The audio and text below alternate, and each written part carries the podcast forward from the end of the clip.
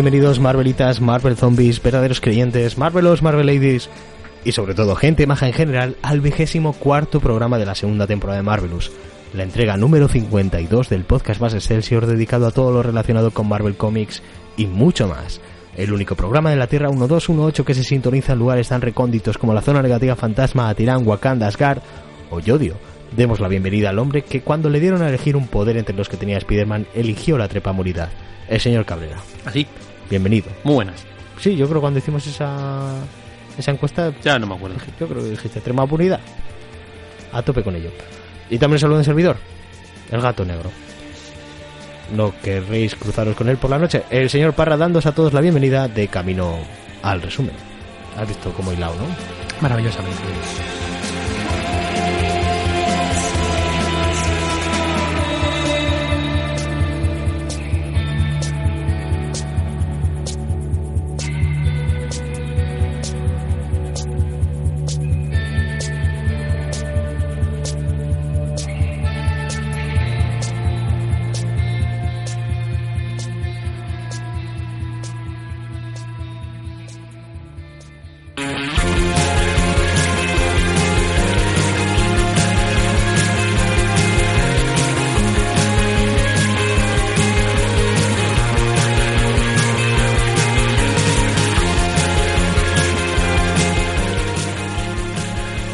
Programa de hoy traemos la serie limitada de Spider-Man y la Gata Negra, conocida como El mal que hacen los hombres, y aunque se llame Spider-Man y la Gata Negra, consideramos que está más protagonizada por la segunda que por el primero, ¿verdad?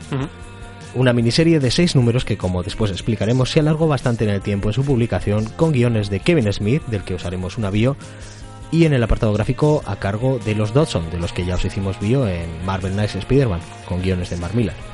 También tendremos el resultado de la encuesta en la que os preguntábamos sobre qué debíamos hablar en el próximo Marvelous, que será el último de la segunda temporada.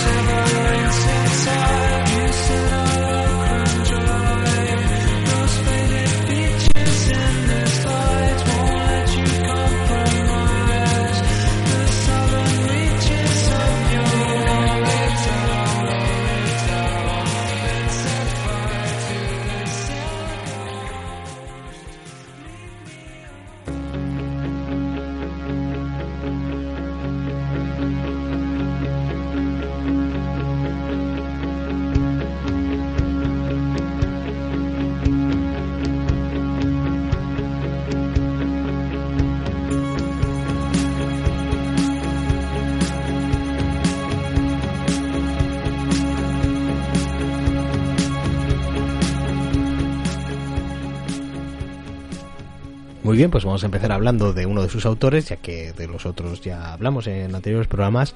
Vamos a hablar de su guionista, vamos a hablar de Kevin Smith, una persona a la que yo admiro bastante. A pesar de ello, es Cabrera el que, que hace la bio, que O- también la admira, también, o- le o Serendipia. cae- también le cae muy bien.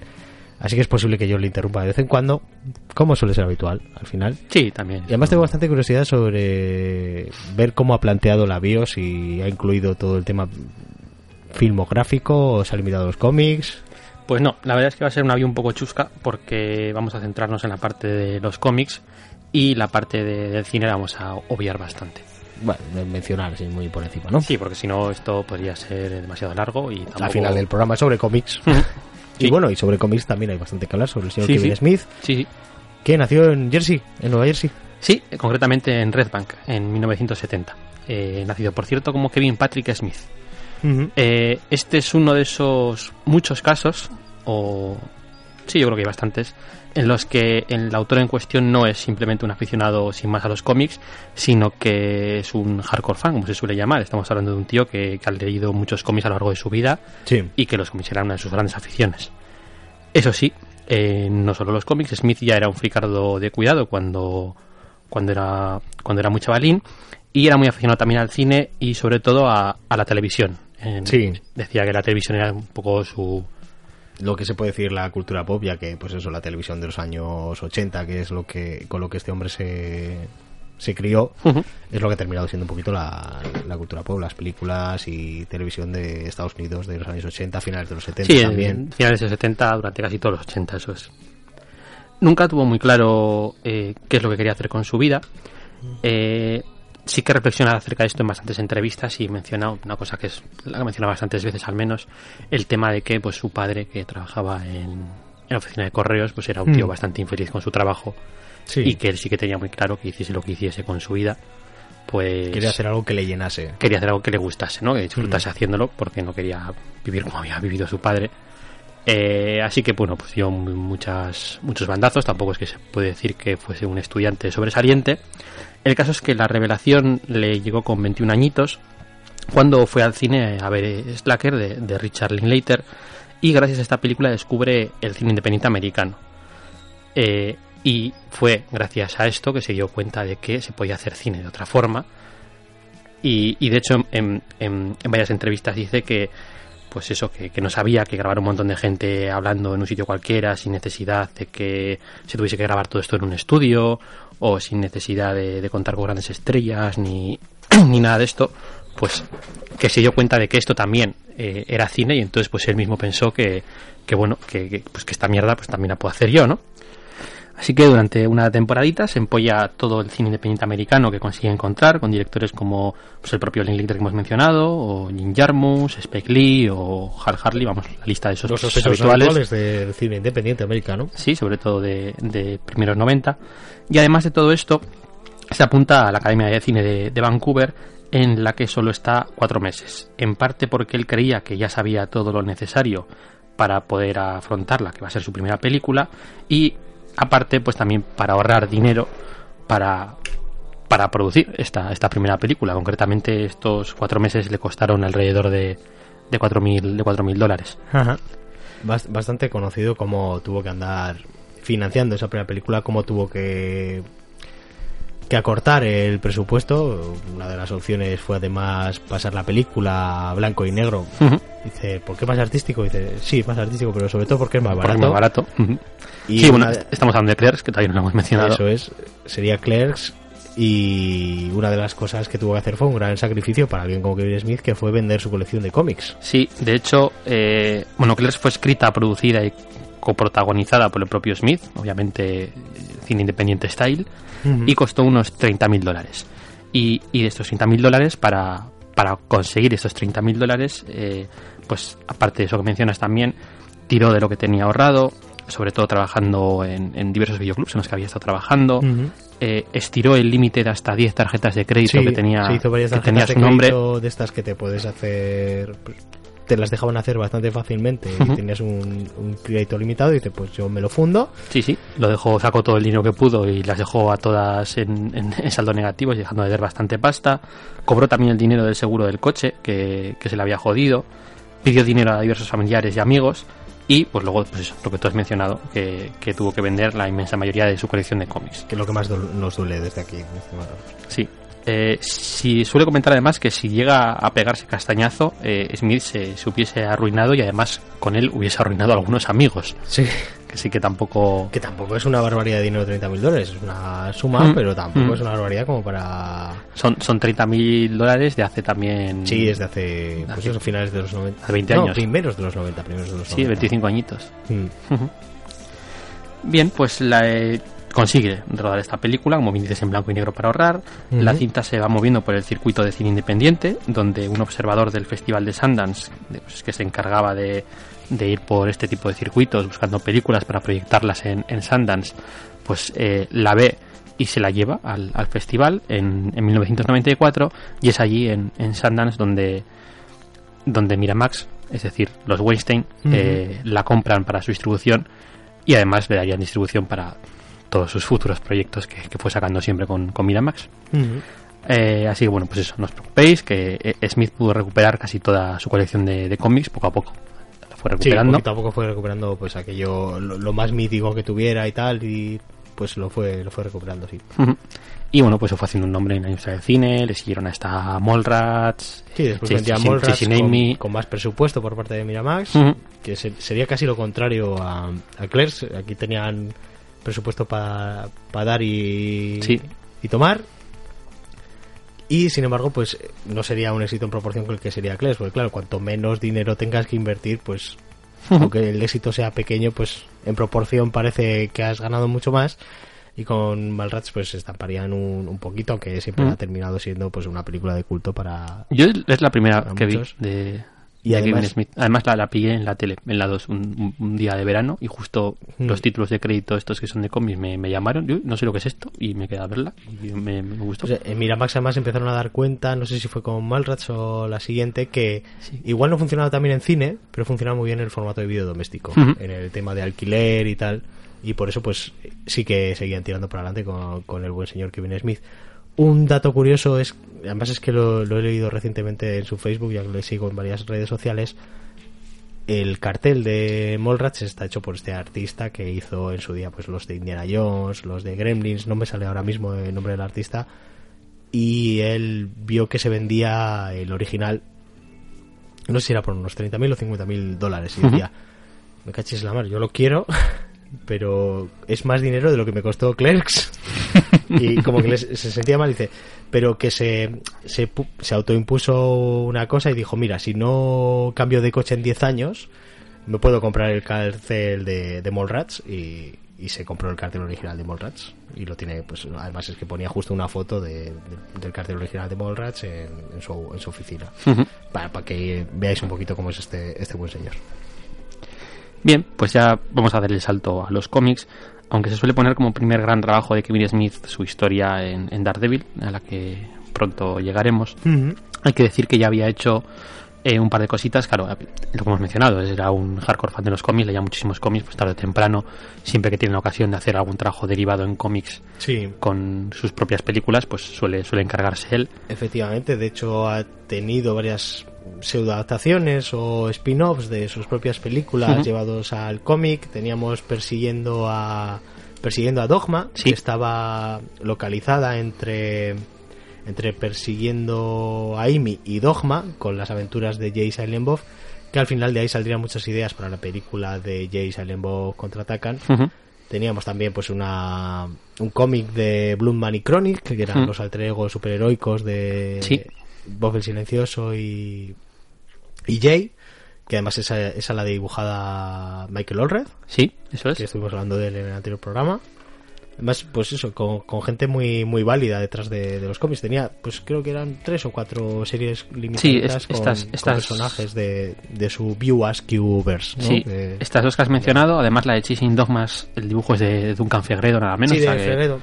Y la primera de todas es una especie de adaptación de, de Clerks, que, que salió al de poco de la Sí, película. en Clerks hay un momento en el que se van a un funeral y pone algo tipo casi lo de lo de bobina perdida Sí, y se les ve saliendo el funeral y pues uno de los capítulos que se ve ahí es, es lo que pasa dentro de- del funeral.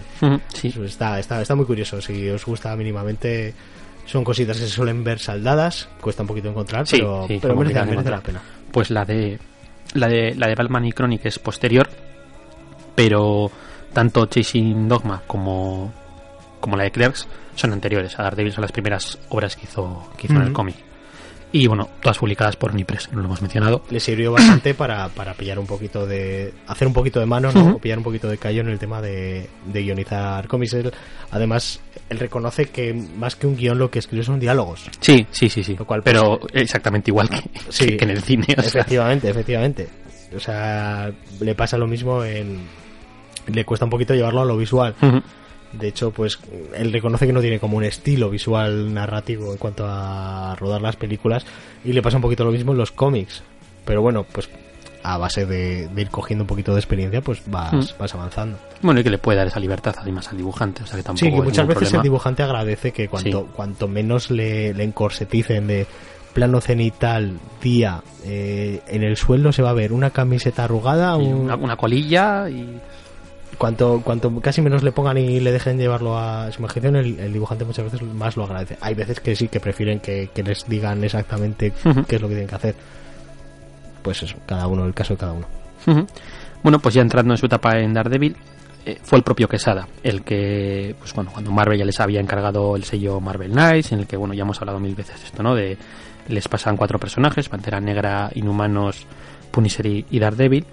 Pues como digo, el propio Quesada, sabedor de que el personaje más famoso que le, que le ha dado Marvel es Daredevil y que con este Daredevil pues tienen que dar un golpe encima de la mesa para, para después luego tomar el resto de la editorial, como, como veríamos, Eso. pues eh, es el propio Joe Quesada el que llama a Kevin Smith para, para ofrecerle este proyecto.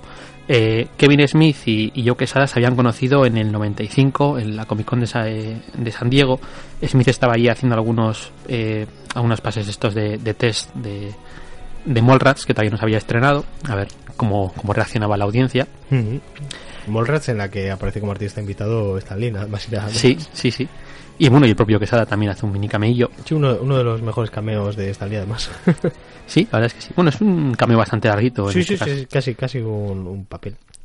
Pues el caso es que Kevin Smith quería que en los títulos de crédito de, de, de Mallrats apareciesen eh, por- portadas de cómics, ¿no? Con, con los actores, ¿no? Es- es- los títulos de crédito que, de Mallrats que se puede encontrar en, en YouTube. Y quería que, que estos carteles los dibujase, pues, autores de cómics más Sí. o menos, más o menos reconocido. Eh, Joe Quesada también estaba, obviamente, por la, por la Comic Con. Y bueno, pues ambos fueron presentados por una tercera persona que, que les conocía a los dos. Eh, hay que decir que además de los dibujos de, de Joe Quesada y, y obviamente Jimmy Palmiotti en estos títulos de crédito, que son, Mm. al final son portadas en las que aparecen los Sí, actores protagonistas parodiando a, a Y superhéroes. en plan Fantastic Chu y ese tipo de, Sí. de coñas fáciles. Claro, porque son. Sí, pero es gracioso porque lo que hacen es imitar a las portadas de la mayoría de series por las que los autores que hicieron esas portadas eran reconocidos. Porque, como digo, aparte de Quesada, estaban por ahí Michael, Michael Red, Sí. que él salía por ahí haciendo una parodia de la portada de, de Madman, que también aparecía en la portada. Mm. Y bueno, pues había gente como Joe Benítez, David Finch, Jeff Scott Campbell, que hacía una parodia de una de Gen 13, me parece. Sí, Estaba, estaba Lee también, o Izaman Skyver, entre bastantes otros, porque había, había unos cuantos. O sea que sí que. Pero bueno, están, están curiositos, ya digo que se pueden ver en, en YouTube. Sí, sí, son, son muy míticas. El caso es que, bueno, como ya se conocían, como decimos, pues fue el propio Quesada el que llamó a Smith para, para ofrecerle est- esta serie. Y bueno, pues Smith aceptó y, y el resto el resto es historia. El caso es que el Daredevil de Smith, con sus defectos, fue un éxito absolutamente rotundo. Y lo que sí que es cierto es que esto también serviría para ver cuál es el principal problema de Kevin Smith, sobre todo el Kevin Smith, guionista de cómics, Sí. que es un tipo pues muy lento, pero Sí. muy muy lento, mucho. Se, no tiene mal por, no tiene mucho problema para empezar. O sea, el planteamiento te lo hace bien, pero se bloquea en el nudo. Y además es que le ha pasado varias veces ya. En, en DC no le pasaría tanto. También, también, hasta, también ha guionizado en DC, no solo en Marvel. Sí. que ya llegaremos a ello. Pero claro, cuando alguien dices, vale, eres muy famoso, tus cómics se van a vender, pero me vas a dejar series colgadas o colgadas durante cuatro años o no las terminas, pues lo siento mucho, chico mío. Y sería un poquito lo que le acabaría pasando a Kevin Smith. Sí, básicamente, al final su etapa en Daredevil, que no estaba en un principio pensada solo como un número de una- un arco argumental de ocho números, se quedó en eso, en un arco Sí, argumental como de, me de decías ocho tú, números. estaba propuesto como guionista regular. Sí, la idea era se, se propuso como bueno, No iba a ser un proyecto de pensando a ver guionistas. pensando a ver cómo iría la cosa, pero sí, Sí. evidentemente la idea era más a largo plazo. Eh, el caso es que haría estos ocho números y, y dejaría la serie, por lo menos estos ocho números, y que hay que decir que salieron más o menos de forma regular. Sí, sí, estos, estos salieron más o menos bien.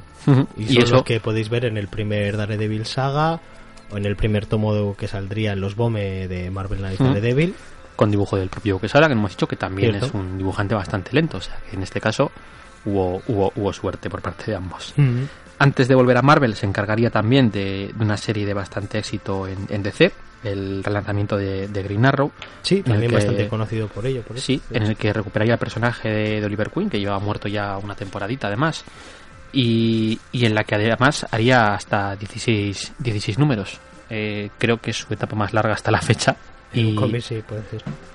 eh, en realidad solo son dos arcos argumentales, el primero el de Carcaj, que son 10 números, y, y el segundo en el que además presentaría a, a un villano que luego sería fetiche suyo, como es este Onomatopeya, ¿no? Sí, cierto. Y ya en 2002 volvería a Marvel con dos proyectos y bastantes ganas, aunque, bueno, luego las cosas no salieron como estaban Con, planeadas. con más ganas que tiempo, seguramente. Sí, probablemente. Eh, estos proyectos serían la mini que vamos a tratar hoy, la de Spider-Man y la Gata Negra, y otra miniserie, en este caso protagonizada por Daredevil con, con Bullseye. vamos primero con esta, con esta segunda. Se llamaba Daredevil Bullseye The Target Estaba pensada como una miniserie de cuatro numeritos y además tenía dibujo de, de Glenn Fabry. Según tengo entendido, además, se trataba de la historia con la que Smith tenía pensado seguir en su etapa en Daredevil. Sí. que Se quedó parada y la recuperó, lo recuperó aquí. Eh, se publicó el primer número en 2003 y hasta hoy. Así que es poco probable. Sí, es, poco, es Es poco probable que esto en- acabe viendo la luz. Un número en 15 años. Bien. Sí. Está bien, buena, buena periodicidad. Sí, es un... Si sale ahora otro y otro dentro de 15 años, estaría. podría llegar al tema del Guinness o algo eso. Así como otras cosas que tiene o ha tenido paradas, sí que ha mencionado que sí, que las quiere llevar adelante y que quiere terminarlas y sí, sí, sí, de vez en cuando dice alguna cosa. Yo la verdad es que de esta no, no he encontrado, No, no no, he escuchado nada más. he encontrado absolutamente nada. Y además que, que seguramente lo, lo haría en plan, esto ya lo tengo escrito, porque era con lo que iba a continuar Daredevil, esto, va- esto se hace solo y pues un número. Y ahí, y ahí se quedó. Y, nunca- se quedó. y vamos a decir, y nunca más se supo. Sí, sí, nunca más se supo. Y sobre La Gata Negra, que es el otro proyecto que salió en 2002, Y este otro proyecto, el de Spider-Man Gata Negra, el que hablamos hoy, El mal que hacen los hombres, esta serie en realidad está pensada, esto también tiene su... Más o menos lo contamos cuando hablamos de, de Marvel Knights Spider-Man. sí, porque, Porque hablamos esa de los serie- Wilson un poquito y comentamos esto porque es algo muy jugoso que comentar. No, y aparte porque esa serie de Marvel Knights Spider-Man eh, salió a raíz de todo lo que pasó con, con esta. En, Eh, en el impasse, vamos a decir. Sí. Ahora lo veremos. Hmm, El caso es que eh, en realidad esta serie está pensada como una especie de prólogo de la futura etapa de Kevin Smith como guionista regular de Amazing Spider-Man. O sorpresa. Eh, la idea era darle a Straczynski Es que es, que es, que es, que es para matarlo, tío. Sí, la, la idea era darle a Straczynski, que en, entonces, eh, en aquel entonces era el guionista de la cabecera principal de Amazing Spider-Man, darle a él, como decimos, una serie nueva para que se encargase de lanzarla y pasar a Kevin Smith a Amazing como guionista principal, siguiendo con, con los Dobson como, como dibujantes. Cuando en Marvel vieron que los guiones tardaban en llegar, pues pensaron que, mira, casi mejor mantenemos a Straczynski en Amazing Spider-Man y le damos esa serie adicional que iba a lanzar Straczynski, se la damos a Kevin Smith y que cuando pueda pues se encargue él de lanzarla. Y al porque final, al final, sería algo hecho con bastante buen tino, además, ¿eh? sí, porque, porque al final el tema es que la serie de Missing Spider-Man pues tiene que salir mes a mes, sí o sí, es una serie que no puedes plantearte económicamente, los grifaltes no te iban a dejar de decir, no, sacamos un número ahora, igual dentro de cuatro meses sacamos otro, Mm. no, no podían permitirse esto. El caso es que los guiones seguían sin llegar y, y al final pues se dijeron que mira, casi mejor le damos la serie a Mark Millar y esta serie sería Marvelous Spider-Man, que, que sería la que, la que los propios Dobson se encargarían de dibujar Ujú. entre los tres primeros números de... tienen aquí en la nevera el señor Smith, Ujú. ponnos aquí a dibujar. Bueno, esto- de esto podéis escuchar un poquito más en, en el programa dedicado a Marvel Knights Ujú. Spider-Man.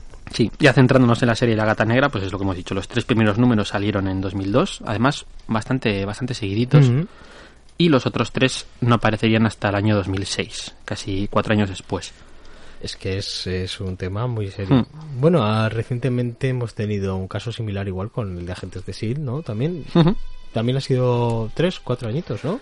Pues aquí tendría que hacer el cálculo porque no me lo sé, pero creo que sí, porque Por, ahí, por ahí andan, por ahí andan. creo que justo, justo, justo, eh, el último número salió más o menos, quiero decir, Sí, un- unos meses antes de que empezase la etapa de Kirman como guionista de Los Vengadores, porque además uno de los dibujantes es, Mm. eh, es Dustin Weaver, es el que se encargaba de... De Hickman, ¿no? Sí, sí. Has dicho Kirman, bueno. Ah, vale, pues Hickman, sí. Que buenísimo también, pero... Sí, pero sí, pero me refería, me refería a Hickman y que el dibujante que se encarga también de relanzar Los Vengadores de Hickman es el mismo que está dibujando con Hickman la de Sí, la, la de Shield y eso creo que es el 2012. O sea que es incluso más, ¿no? igual más, sí. Sí. Sí, sí, igual más. Y además en este caso Pero mira, eh, hay cosas que dices, esto se ha quedado en el limbo y, y vuelve del limbo a veces, es que es... eh, Sí, pero bueno, es que en este caso lo que decía, de vez en cuando salían noticias. Eh, Sí. Decía que sí que ya están los guiones, el guion del segundo, del primero hecho y el segundo lo estaba cerrando. Dustin Weir decía que no se iba a poner a dibujar el primero hasta que no tuviese los guiones del segundo.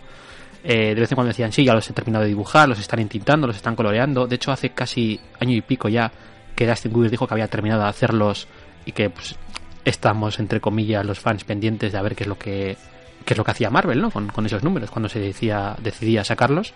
mm. Y parece que se ha decidido ya. Y por cierto, Panini ha dicho que los va a sacar en grapa, que me parece Sí. lo más Sí, sobre todo para aquellos que se compraron las gafas en su día, pues eso... Mm, que seguro que a no mucho tardar lo recopilará en tomo, pero... Sacará pronto las grapas eh, para aquellos que se compraron las gafas en su día y después pues ya más adelante se, se planteará sacar la recopilación y tenerlos a todos contentos, que está muy bien, muy bien decidido. Bueno, pues siguiendo con la gatanera, que estamos divagando otra vez. Sí, como siempre. Eh, pues Pero yo creo que hoy nos lo podemos permitir. Sí, qué cosas. Hoy no, no vamos a tener problemas de tiempo. No, no creo que nos vayamos a las dos horas y media como nos ha pasado últimamente. No, pues decía que, que claro, durante esos cuatro años, ¿qué es lo que estaba haciendo? Pues bueno, pues estaba haciendo eh, 2, que más o menos salió al mismo tiempo que salían los últimos números de, La Gata Negra en el 2006. eh, hay que decir que no hizo más cómics durante este periodo de tiempo, o sea, no desde el 2000, desde el 2002 hasta el 2006 no, no, no hizo más cómics y no volvería a los cómics hasta el 2008 eh, con su primera historia de, de Batman eh, de tres historias, esperemos que sean. Ojalá, ojalá sean tres. Eh, sería este Batman Cacofonía, que ya lo has mencionado tú aquí en alguna ocasión, con dibujo de Walt Flanagan, su, su coleguilla, y en el que veríamos el regreso del villano este de, de onomatopeya que, crearía para, para Grinarro. A esta serie supuestamente le iba a seguir una maxi serie de 12 números llamada Batman eh, Guide o Círculo sin fin que aparecería en 2009 pero que solamente aparecieron los primeros seis números. después se tradujo aquí como Espiral Interminable. Yo la tengo como Círculo sin fin en la edición de Planeta, así que entiendo que... Yo la tengo la DCC como Espiral Interminable, lo voy a coger, si me lo permites, desde la estantería para comprobarlo. Sí, sí, no, sí, que, es probable que, sea una traducción distinta, ¿eh? que tampoco... Yo digo que la edición que tengo es la de, la de Planeta. El caso es que, que salieron solamente los primeros seis números y los otros seis pues todavía no... Espiral Interminable la edición de... No han, no han aparecido. De DCC, de mm. Widening Guide. Sí. Eh, el caso es que estos números de 7 a 12, eh, en el último que sabemos de ellos es que en 2013 Kevin Smith dijo que sí que los iba a hacer, pero que saldrían como una miniserie aparte eh, titulada Batman Bellicosity, de ahí lo de lo de las tres miniseries. Sí. Pero bueno, eso es lo último que sabemos de ella del 2013 y, hasta hoy, una vez más. Bueno, han pasado solo 5 años, igual igual al final sale. Sí, todavía. Además a mí es que me gustó muchísimo de, la de la de Espiral Interminable sobre todo Cacofonía está bien, pero tiene sus problemas, tiene sus problemas así muy serios, mm. porque además está hecha casi a modo de homenaje a la broma asesina. Pero parece que haga 20 años que no se ha leído la broma asesina porque se pega de leches con cosas que pasan en la broma asesina. Pero The Widen Engañar eh, está, está, está muy bien, bastante superior. Y además incluso el, el señor Walt Flanagan, el colega de Kevin Smith, que además, de hecho en la de Claire se hacía varios papeles, creo que lo, hemos hablado aquí que era, era, uno de los compradores que solía entrar a la tienda a romper los huevos y mm. luego creo que era también el que iba a comprar tabaco y alguna cosita de esas. Mm. Y le podemos ver en Comic Book Men, no sé si vas a llegar hasta Comic Book Men en la biografía de Sí, lo iba a mencionar al final, pero nada, como... Como anecdotilla. Como detalle, sí. Sí, porque el, la, en de pecho como, como dibujante, o sea, en, en Cacofonía es cumplidor y, y en y en la espera interminable ya incluso tiene, tiene sus cosas muy interesantes. Sí, sí, no decía que en Clerks eh, hay muchos actores que, que, son, que son colegas y, hacen varios papeles cambiándose, poniéndose pelucas y demás chorradas. Sí. Incluso para un personaje que, que luego no sale en, el, en, el, en el, lo que se vio en cines. Eh, el propio Kevin Smith hacía otro personaje distinto con, con, la cabeza con la cara afeitada me parece. Ah me parece sí. Y sí porque el final el final de los de Comic Book Men también aparecía que era Snowball. Sí. Sí porque él decía que el final lo, lo, cambiaron que al final en teoría moría Dante y, y fue el ojeador ese que hemos mencionado de de, de Sundance el que le recomendó que cambiase el final. O sea que mm. bastante curioso al final queda, queda, queda bien tal y como salió la, edición final. Bueno, pues además de esto, lo último que ha hecho en los cómics son los lanzamientos de, un par de héroes de, estos pulperos con, de licencias que tiene Dynamite Entertainment, eh, El Hombre Biónico y luego sobre todo Green Hornet, del que incluso ha hecho un crossover con, con el Batman del 66, con Adam West. Sí, y también de, de Batman 66 haría, haría una, una propia serie. y, y ese sería todo, toda su andadura por los cómics hasta, hasta hoy. Y sí que quería comentar pues esas dos curiosidades. Por un lado, que él es, podcaster y, tiene varios varios programas además y tiene su propia plataforma de podcast se llama Smoothcast. Tiene la plataforma de Smoothcast, efectivamente, que yo creo que es lo que le da de comer. Tiene mucha pinta, que está funcionando muy bien. Son Son podcasts que están patrocinados. Al principio pues tienes tu, tu anuncio. Si entendéis muy bien el inglés, yo lo recomiendo escuchar. Sobre todo el de Hollywood Babylon está muy bien sobre cine. También tiene algunos sobre sobre cómics o varios incluso. Bueno, todos los de creo que hay todos los de Comic Book Men. Los de Comic Book Men tienen tienen, tres o cuatro podcasts. Sí, cada, cada, uno tiene, toda, una red de podcasts increíble. El, pues eso, la de Fatman on Batman, creo que es la de una de las de cómics. Sí, además ese, esa se graba o sea, es, es, con vídeo y está grabada y está en YouTube, la puedes ver en YouTube. Sí, las de Hollywood Babylon lo que tiene es que suelen ser grabadas con público en plan, pues como un monólogo. Y, están, están, muy divertidas. Si entendéis inglés, a mí el de Hollywood Babylon me parece uno de los mejores podcasts del mundo. O sea, me parece súper divertido. Y ya por último, la otra, pues lo que ya hemos mencionado antes de la serie está de Comic Book Ben, que es un reality grabado en la propia tienda de cómics de, Kevin Smith, que esto es muy curioso, que era la tienda donde él solía comprar cómics cuando era más joven y, y cuando se enteró de que, de que el dueño la, la iba a cerrar, pues eh, se la compró y la remodeló y la bautizó con el nombre este de Jay and Silent Bob Secret Stash. Sí, el alijo secreto de Jay Bob Silencioso. Y además puso a trabajar ahí a, a colegas. A todos los colegas, sí, sí. De hecho, si veis la, la, serie, veréis que uno, su trabajo es estar allí y, de hecho molestar incluso a los demás. Sí, sí. Pero bueno, que son todos son todo coleguitas de, de, toda la vida de, él, que bueno, es también lo que ha hecho en el cine, porque muchos de los actores que han ido saliendo son también colegas suyos, desde, desde gente que conoció eh, en los cuatro meses que estuvo en Vancouver estudiando cine mm. a, gente que desde el instituto. O sea, una serie muy recomendable que me parece que no está visible aquí de, de manera legal. Ojalá en algún momento dado pudiera estarlo.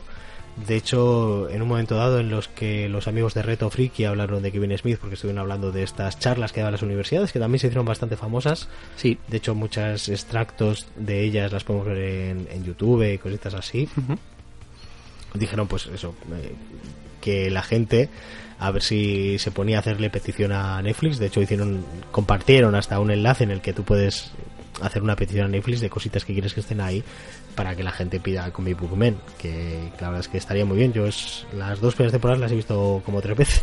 de hecho, ahí también el cambio de Stan Lee, como no, cambio de Jay también y cambio del propio Kevin Smith de vez en cuando que además hace como la presentación al, principio con, los propios vendedores y está muy bien es, es un, el precio de la historia Sí, pero, pero, pero en una tienda friki. En una tienda friki, pues les llevan sales de luz, les, llevas, les llevan ediciones activas de cómics y cositas así. Y aparte, pues siempre pues está la, la trama de fondo, ¿no? En la que este el chum, pues la lía, ¿no? Como el precio de la historia. Sí, básicamente. Ese tipo de cositas. Bueno, pues hasta aquí tendríamos al buen señor Kevin Smith.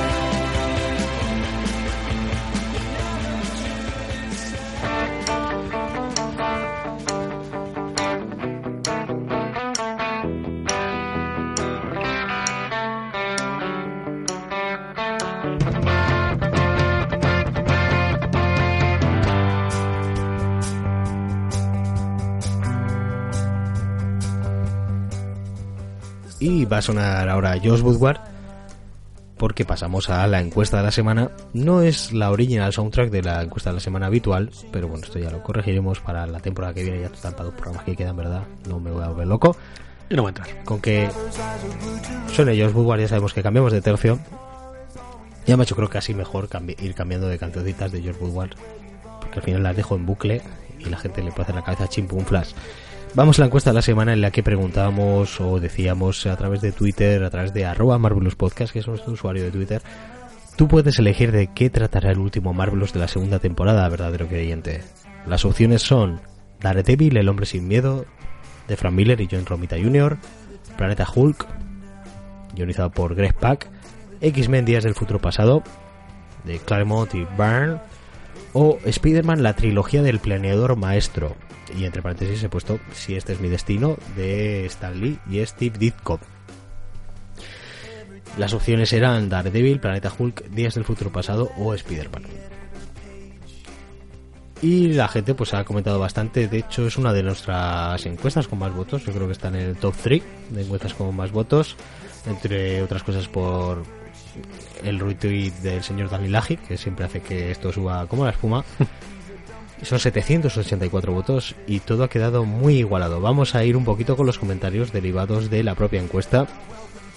Javi Neikos, que es el primero que comentaba, decía, y además no le había dado like, le acabo de dar ahora, in, situ.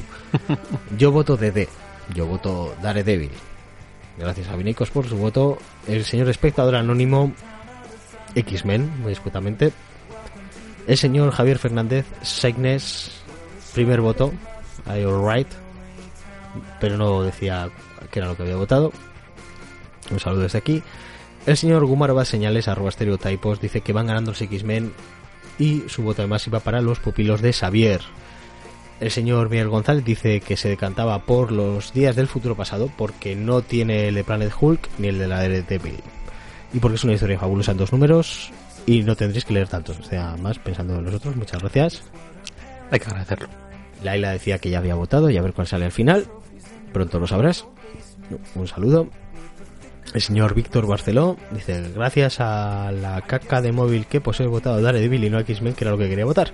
Bueno, al, menos, al menos veo que va por delante. En el momento en el que votaba él, Daredevil iba encabezando la encuesta. ¿Te imaginas que hubiese perdido por un voto? Hubiese sido súper gracioso. Pues eh, anda la cosa muy injusta, ¿eh?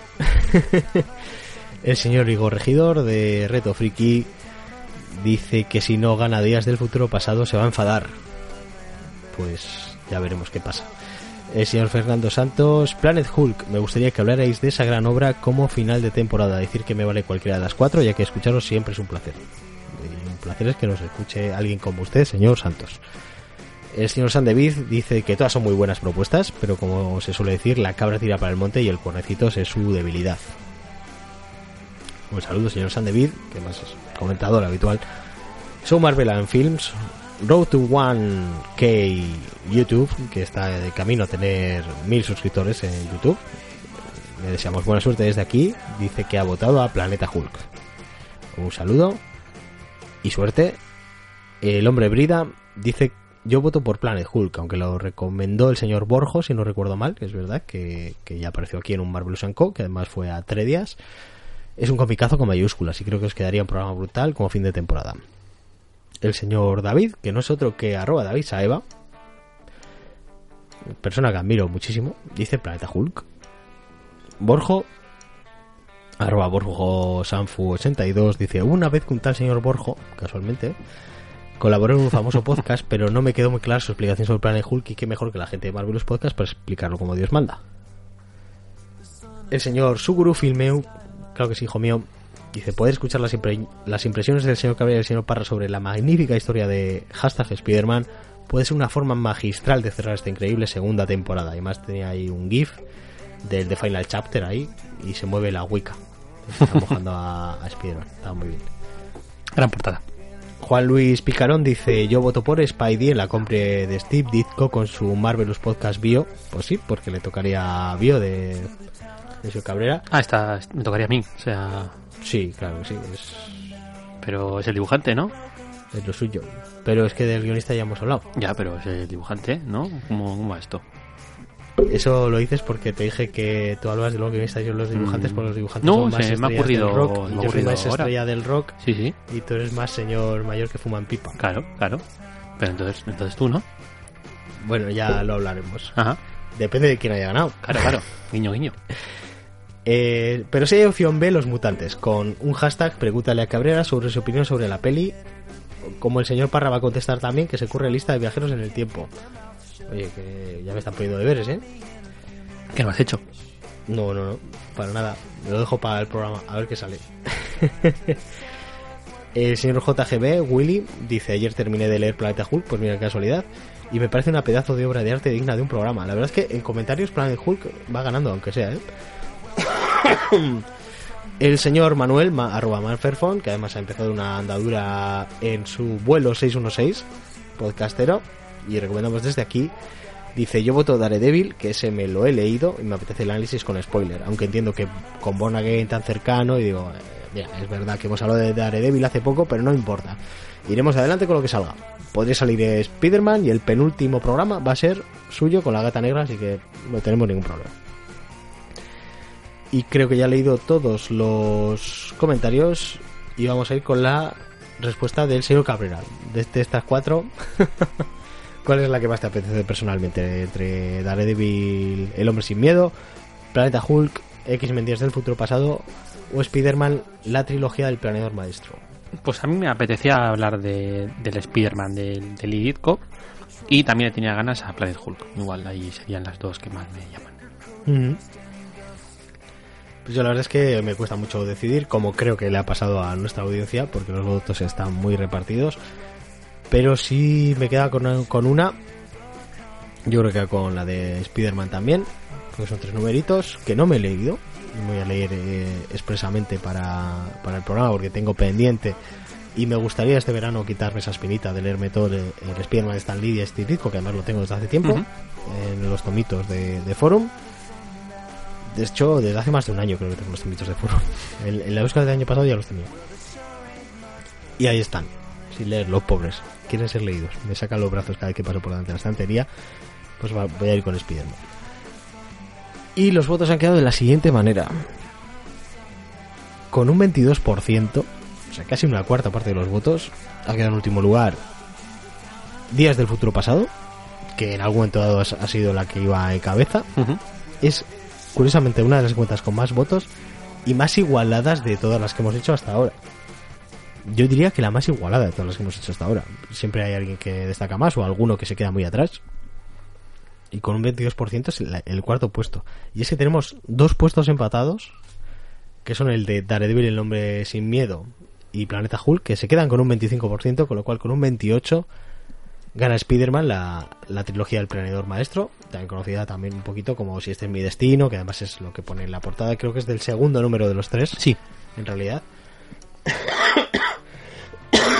Así que se va a ser el último programa de la segunda temporada de Marvelous hablaremos de Spider-Man One More Time, justo después de esta semana, y comentaremos esta trilogía que yo me tengo que leer en esta semana y preparar.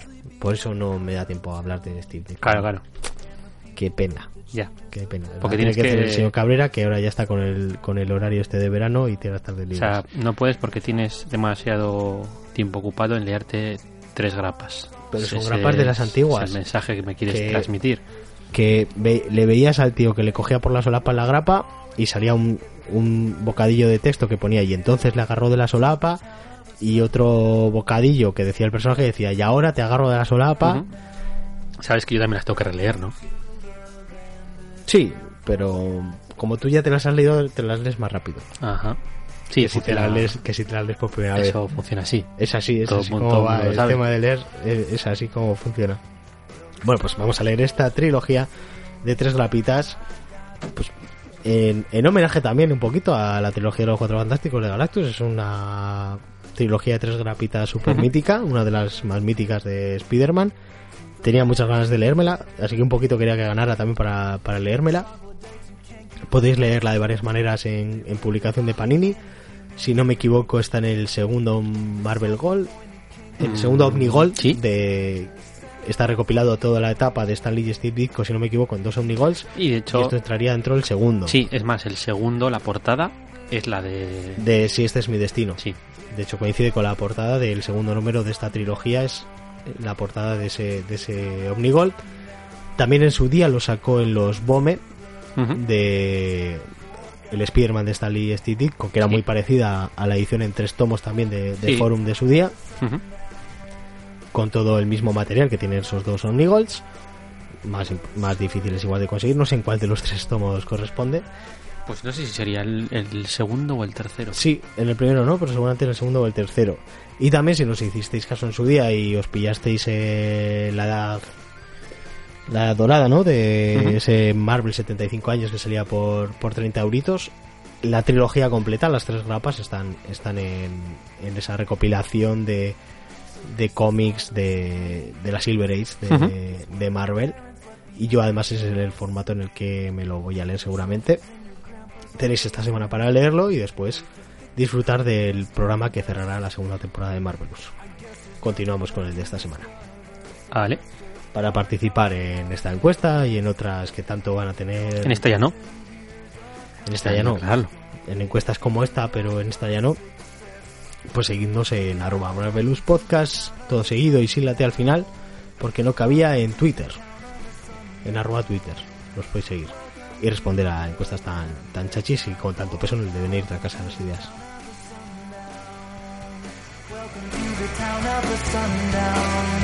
Well, there sure ain't much, but it's the only town I've got. Welcome to the town of the sundown. Welcome to the town of the sundown. Welcome to the land that time forgot. Welcome to the town of the sundown. Welcome to the town of the sundown. Well, it sure ain't much, but it's the only town I've got.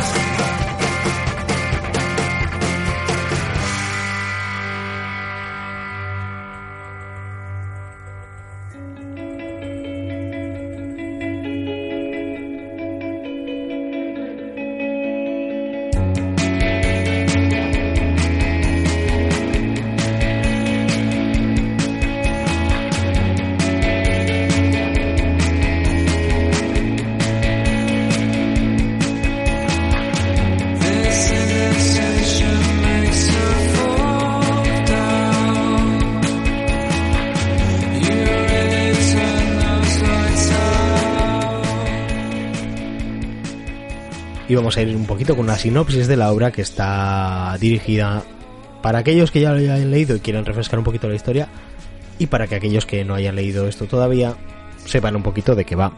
Al final del programa, como estamos haciendo últimamente, tendremos una parte con spoilers. Al final es una obra de seis números y está muy diferenciado los tres primeros de los tres últimos. Sí, yo creo que el, el problema es ese. Y, y Sí. no sé, pues me apetecía hacer un par de comentarios sobre esos tres últimos Sobre esos tres números, que igual no No caben de- en, en esta parte dedicada a aquellos Sí. que no lo han leído y lo quieren leer. O sea, que más que una zona con spoilers van a ser dos comentarios de un minuto, Hmm. pero bueno, sin más. También comentaremos un poquito cómo acaba la cosa, aunque. Pues eso, para aquellos que, que igual no lo quieren leer y que, que se lo comentemos nosotros, pues adelante. Para eso estamos, también, ¿no? Sí, sí. Pues vamos con la sinopsis para que sepáis un poquito de qué va todo esto, en la que nos vamos a limitar a los tres primeros números, así que tranquilos para aquellos que no lo hayáis leído y lo queráis leer, que nos vamos a limitar a los tres primeros números y un poquito para que sepáis de qué va todo esto, incluso vamos a omitir cositas y sorpresas que os podéis llevar en estos tres primeros números. La cosa va de que Felicia Hardy, la gata negra, será convencida por una amiga para enfundarse las mallas una vez más y volver a Nueva York para buscar a una amiga en común que trabajaba de modelo y ha desaparecido. Y por su lado tendremos a Peter Parker, el hombre araña, que está investigando la muerte de un estudiante de su instituto. Esto sucede además en el momento en el que Peter Parker era profesor de instituto.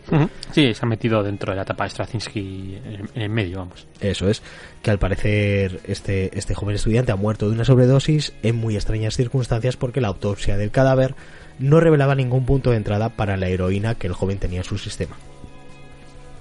En ambos casos, la muerte y, el de la desaparición parecen estar ligados con una estrella de Hollywood, con lo cual los caminos del héroe y la antiheroína, que en su día fueron pareja, terminan cruzándose para compartir aventura.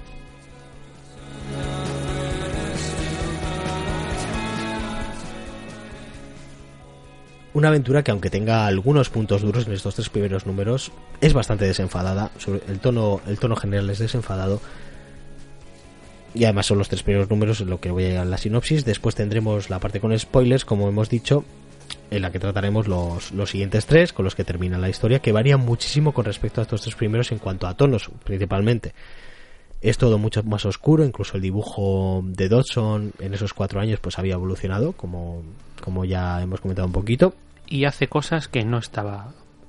O mejor dicho, deja de hacer algunas cosas que estaba haciendo los tres primeros. Es, es curioso, es, es curioso la evolución tanto de, de la historia como de- del- del propio dibujo. Su investigación, volviendo a la historia, les llevará a enfrentarse con Scorpia. La... No es la del Chunda Chunda, sino es la versión femenina del escorpión. Por qué no decirlo, muy voluptuoso. Al, al igual que Felicia en los lápices del señor Terry Dawson.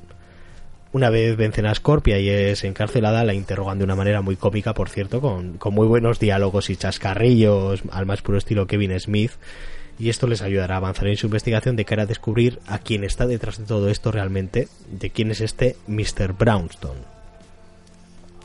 Y al final del tercer número tendremos un momento muy duro de enfrentamiento de la gata negra con este Mr. Brownstone y la dureza del momento, sobre todo en la indefensión que va a tener Felicia en ese momento, que a mí personalmente me hizo pasarlo, me hace pasarlo fatal. Lo tenía bastante olvidado este, este cómic y en la relectura decía, ay, sí, qué mal lo pasé aquí y qué mal lo estoy pasando una vez más.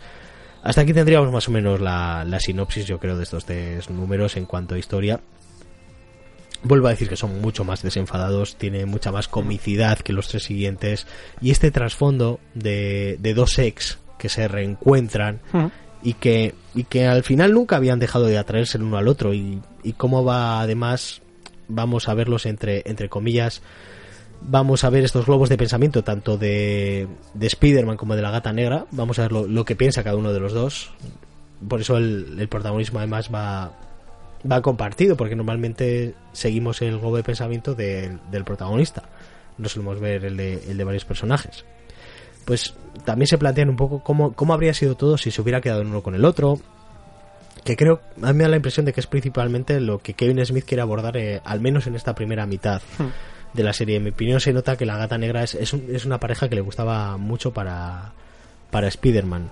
Es que era, era la pareja de principal de, de los 80, sobre todo. Sí, Eh, hasta, hasta que vuelve Jane un poquito y... hmm. Sí, bueno, eso lo explica Julián Clemente además en la introducción de- del tomo. Sí, que está, que- está muy interesante la, la introducción. que, que bueno, pues había Peter había tenido múltiples parejas y a lo largo de, de los, de los tiempos y que bueno, todo eso cambió con, con la idea de, de la editorial de, de casar Peter con, con Mary Jane, eso cambió radicalmente. Sí, siem- siempre han tenido una, una relación muy Catwoman-Batman, ¿no? El propio. Spider-Man y la Pero incluso incluso más, diría yo, porque. Sí, la de la de Catwoman y Batman hasta hace cuatro días eh, siempre ha sido un, Un tonteo. sí, sí, un sí, pero no. pero estos sí que tenían una relación, lo que Y pasa estos que... sí que eran pareja, claro. Además lo que se nos muestra en el cómic y se nos dice porque, porque realmente terminó la relación y es porque Spider-Man sabía y ella además confesó que Sí, quien estaba ya, enamorada sí. es de Spider-Man, no de. Peter Parker. De quien estaba con la máscara, no del hombre debajo de la máscara. Sería un poquito lo que, lo que terminaría la, la relación. Sí, era el rollo de que a ella lo que le molaba era la fiesta de salir por los tejados a pegar palizas Hmm. a, a maleantes, pero pero que no tenían pensado sentar cabeza, ¿no? Es un poco Sí. de ahí que era más el Spiderman que Peter Parker. Antes de, de pasar a lo siguiente, quería decir que el señor Mickey Hawk, el colega de aquí de Marvelous, nos quería haber mandado un, un audio porque cuando recientemente estuve en su canal, en un directo en directo, una de las preguntas que nos hicieron fue cuál era nuestro cómic favorito de Spider-Man, a los que estábamos allí. Y yo creo que mi respuesta fue la última cacería de Kraven. También tampoco dice tampoco me lo voy a pensar mucho y era algo que me había gustado mucho y había leído recientemente y él precisamente había respondido Spiderman y la- gata negra.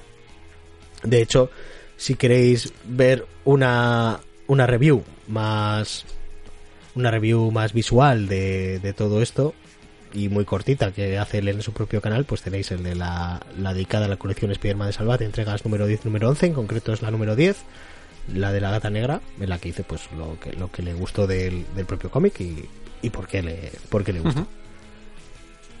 ¿Y algo más así de la sinopsis que quieras destacar de estos tres números o lo quieres hacer igual en la parte de Sí, porque a mí lo que más me interesa realmente es el, el- el cambio radical. el cambio hay radical de estos tres números con los tres siguientes. con los tres siguientes. Entonces es muy difícil comentar eso sin comentar los tres siguientes. Pero sí decir que estos tres primeros, sobre todo lo que has dicho, ¿no? Que es, es como un tono muy desenfadado, con mucho... Es muy divertido, es muy Sí, es, es que eso te iba a decir. O sea, hay una tensión sexual no resuelta ahí, muy, Mm. muy propia de la tele de los Muchísima. 90.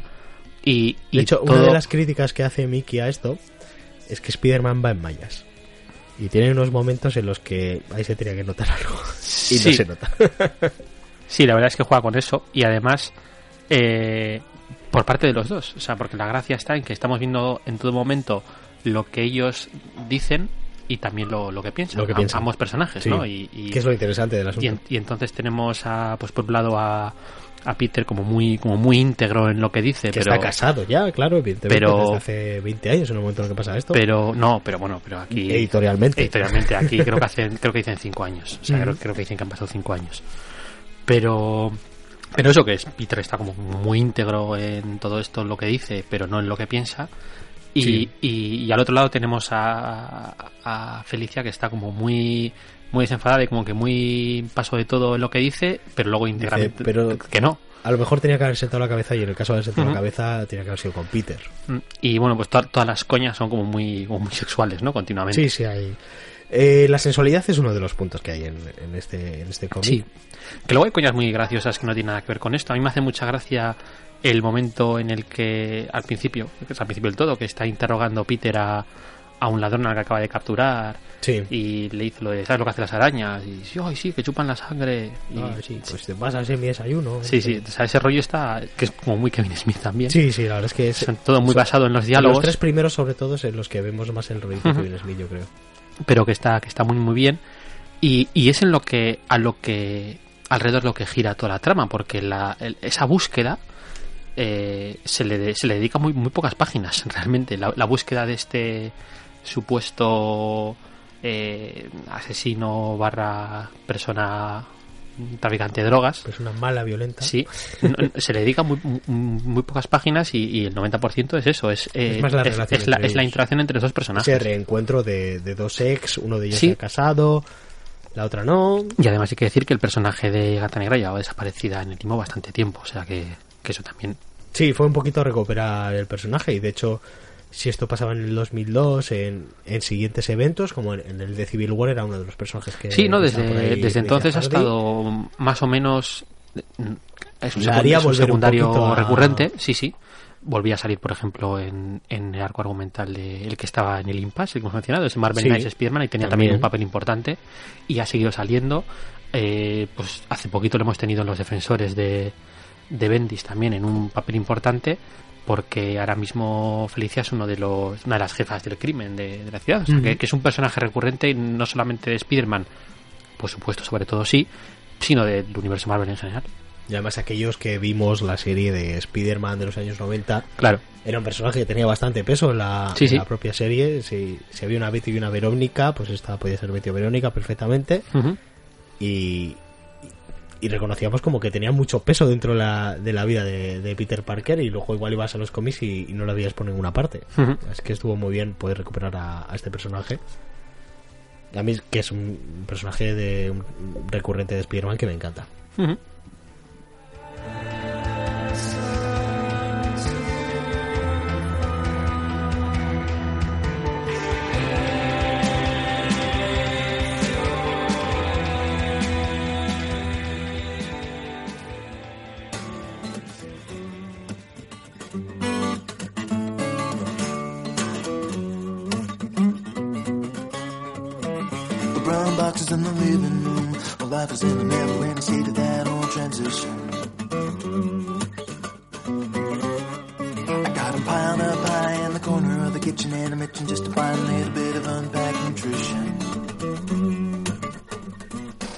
Y vuelve a sonar el señor Josh Woodward antes de que os contemos cómo haceros con este material para ir con la sección de pregúntaselo a Cabrera.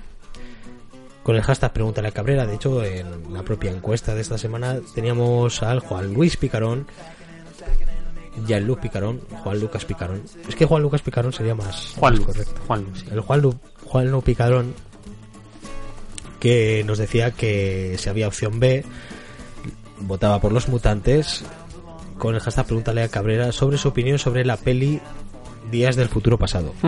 Y como el señor Parra va a contestar también, que se curre lista de viajeros en el tiempo. Yo, mi lista de viajeros en el tiempo, No lo has hecho porque eres un vago de mierda. la creo que quedará mejor eh, cuando hablemos de días del futuro pasado en, en la lista Monger de la semana que hacerla aquí en un, en un Pregúnteselo a Cabrera. Que que no pega tanto. ¿A, que ha sonado como que, que es por eso? Sí, y sin embargo lo- la pregunta mía, eso como no, no, no quedaría mejor igual en... No, la pregunta la puedes responder ahora, que si Ah. no luego igual se me olvida. Claro, claro. Yo me comprometo a hacer la una lista de viajeros en el tiempo, que al final yo creo que todos los personajes de Marvel han viajado en el tiempo en algún momento dado. Pero voy a intentar encontrar algunos que sean más conocidos por, por ello. Y voy a llegar, intentar llegar a 10. Ya. Y su opinión sobre la película, la adaptación cinematográfica de Días del Futuro Pasado, que variaba bastante con respecto a Sí, lo no, que no tenía- teníamos en el cómic. No tenía nada que ver, pero tampoco es, De hecho, había personajes que hacían papeles que en el cómic no tenían nada que ver. tampoco es una cosa que me haya preocupado en exceso. ¿eh? O sea, Porque, ¿sabes qué pasa? Que no es que salga la película y luego te vengan al cómic y te. Ah, pues aquí te tacho a, a Kitty y te voy a dibujar a Logan. y cosas así. ¿No? Sí, sí, sí, básicamente. O sea, quiero decir que no existe lo viejo y no pasa nada. Y el problema de las adaptaciones es que, pues lo de siempre, pues no, el formato es distinto. Aparte, eh, los cómics tienen unas historias detrás que las películas muchas veces no tienen, no se puede adaptar igual, no se tienen los derechos de los mismos personajes, Sí. etcétera, etcétera, etcétera. Entonces no me lo planteé como, como una versión, sino, sino más bien como, pues bueno, pues que cogen las ideas de aquí y, y con eso en cuenta, pues, pues a, ver, a ver qué es lo que sale. Eh, esto afecta también, por ejemplo, sin más lejos a Infinity ¿eh? Es exactamente, exactamente lo mismo. Pero respecto a la película, a mí es que una película que muy sin más, o sea, no, no me... No, no, me entretuvo y, y ya, la verdad es que la tengo bastante... No es una de estas películas que luego al de un tiempo he vuelto a ver, porque no... Ah, pues a mí sí me gustó bastante, pero no sé si es en comparación con la de Apocalipsis, que es así que sí que me pasó un poquito lo que tú dices, que Mm. fue una cosita del momento, tenía algún momento interesante, pero el- en general la verdad es que dejaba bastante que desear. Pero la verdad es que creo que no la he revisitado desde que la vi en el cine, igual necesitaría un segundo visionado para... Si no la has opinión. revisitado desde que la viste en el cine, igual es que no te gusta tanto. También puede ser, también puede ser, pero también es que como sale todos los meses una película, que es una adaptación de, de gente musculosa en mayas, pues tampoco hace falta andar revisionando, pero a mí en, en cine sí que me gustó, sí que me gustó, pero la verdad es que no había leído el, el cómic cuando la vi en el cine. A mí me parece entre- lo que te he dicho, entretenida sí. Sí, seguramente anda- ahondaremos en esto cuando, cuando toque tratar de los cómics. en- Vamos a hacerlo aquí como un poquito de preguntas al Cabrera. Pero andaremos en ello cuando toque hablar de Días del Futuro Pasado, el cómic, los dos cómics, en un Marvelous dedicado a ello. Y vamos con la otra pregunta que nos la hacía Miguel González, mi GB, que decía... Hola, ¿cómo va todo? Ya tengo ganas de escuchar el nuevo programa y saber los resultados de la encuesta. Pues ahora mismo yo creo que ya lo sabrás, en el momento en que estás escuchando esto. Y decía, también tengo un hashtag, pregúntaselo a Cabrera y Parra. Teniendo en cuenta que Panini se ha hecho con los derechos de Conan, ¿tendremos algún Marvelous de Conan?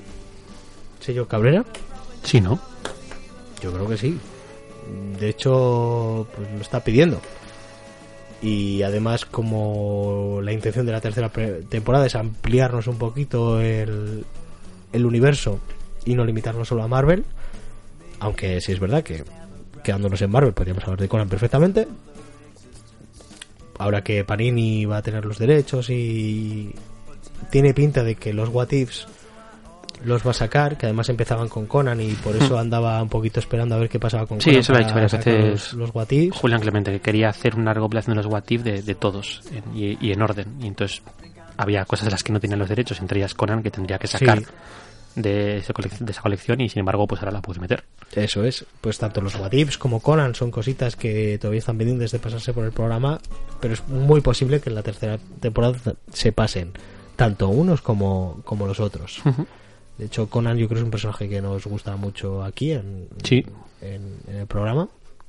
Y los What Ifs también, es algo que nos hace bastante Mm. gracia y a ver, tengo curiosidad por ver cómo se plantea Panini. Esto va a ser algo de medio a largo plazo, evidentemente. Ir, ir sacándolos, pero la verdad es que son, son ejercicios muy, muy curiosos, muy interesantes. Que hay gente que, que le sirvió de acercamiento a los cómics, porque al final te leías Sí, y te, te lo leías como no había pasado, pero te lo leías, ¿sabes? claro. y hay cositas muy, muy interesantes. La- las de Conan, además, eran de, la, de las más chulas. Yo recuerdo que tenía un, un versus con Lobezno, que me decía que era un demonio, porque claro, hablaba otro idioma y cositas así, que eran, eran muy graciosos. Sobre todo son muy entretenidos, muy graciosos, muy autocontenidos. Y de hecho, algunos sí que ha sido, sí que ha sido sacado. Me acuerdo que en el coleccionable, en el de Secret Wars, al final teníamos unos what ifs de qué Sí. habría pasado si se hubieran quedado allí, que habrían tenido hijos y veíamos a los hijos que, que habían tenido en aquel Hmm. planeta eh, y tal, que era, que era muy, muy curioso. Y no sé, es un ejercicio que se sigue haciendo a día de hoy, lo pasa cada vez menos, sí, ¿no? sí, lo que pasa es que antes era una serie regular y, y cada mes tenías tu What If Mm. con su historia concreta y ahora lo que sale es pues que muy de vez en cuando Sí, al final de cada todo- evento a veces. y sobre todo relacionadas con eventos que había pasado si en tal evento hubiera Mm. pasado algo diferente o Pues- alguien habría cambiado de bando y ese tipo de cosas. mm, aparece una grapita suelta además que suele ser lo, lo normal es, o lo habitual es que sea una de estas pruebas de fuego para nuevos autores Sí.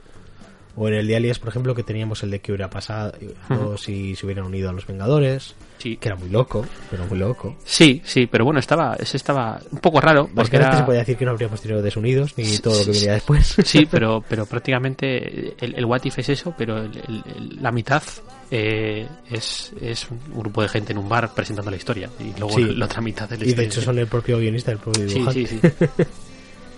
Pues espero que se dé por contestado el señor Miguel González, el señor arroba mi GB. Un saludo desde aquí. Y hasta aquí las preguntas al señor Cabrera. Ya, para. Ya, Parra también. Qué narices. Maybe I should just have a garage sale. Maybe I should live a life of simpler existence. But you never know when you'll need this. Recordad que podéis mandar vuestras preguntas sobre cualquier cosa que os interese. No solo de los cómics, o sea, también qué cerveza me debería pillar eh, para, para, mez- para tomármela con un chuletón. Hashtag, preguntas. Pero tienes, tienes baja el volumen. Venga, venga, te lo, te, lo, te lo voy a poner, te lo voy a poner. Voy a ser Sa- más- sabedor más de que te iba a interrumpir mientras decías Sí. tontunas, pues me has Sí, bajado el voy a decir tontunas y no voy a poder responder. Venga. Vale, vale. Hashtag, pregúntaselo a Cabrera, pregúntaselo al señor Cabrera y a Parra si queréis también. Enviado a arroba Marvelous Podcast o a nuestros métodos de contacto que diremos al final del programa. Como siempre, muchas gracias a todos. Ahora vamos a ir con cómo nos vamos a hacer con el material que tratamos hoy.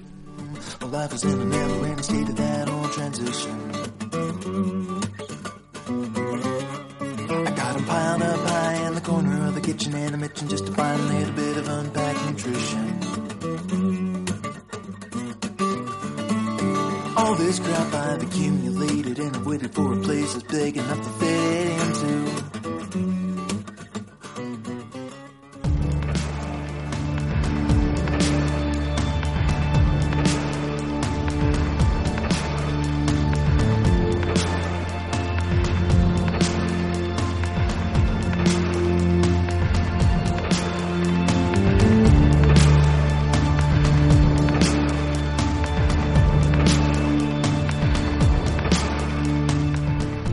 Antes de ir a la zona de spoilers en la que hablaremos de los tres últimos números y cositas que queramos destacar de la obra de Spider-Man de la Gata Negra, el mal que hacen los hombres, vamos a explicaros un poquito cómo haceros con este material y también un recorrido por cómo fue editándose aquí en España este material que justo coincidiría con que saldría por primera vez en grapas de Forum. Al menos las tres primeras, claro.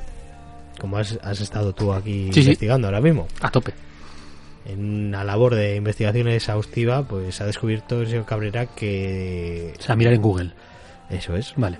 Las tres, los tres primeros números salieron porque, claro, en el 2002 todavía era Forum lo, quien sacaba Marvel en España y además con la curiosidad de qué ponían los números. Sí, eh, ponía número 1 de 4, 2 de 4 y 3 de 4, lo cual Y ahí se quedó. sí, ahí se quedó. Que me parece raro porque estaba mirando a ver si esto se fue. Se planteó como una serie de cuatro. ¿no? Una serie de ¿no? 4 o algo, no, no he encontrado nada. Hoy, hoy justo es que no hemos hecho el apartado de cómo surgió esta serie. Mm, sí, Bueno, sí, pero lo, bueno, lo hemos explicado un poquito claro. dentro de la bio de Kevin Smith, cómo se puso en contacto con el Quesada, pero igual ahí estaba el tema de, igual en un principio se había planteado como cuatro números. No, no lo sé, el caso es que la portada del número 3 americana En la, en, la, en la primera y en la segunda no he visto que pusiese nada, pero en la, en la del número 3 americano ya ponía el número 1 de 6. Entonces, o sea, perdón, número 3, Tres de de seis. 6.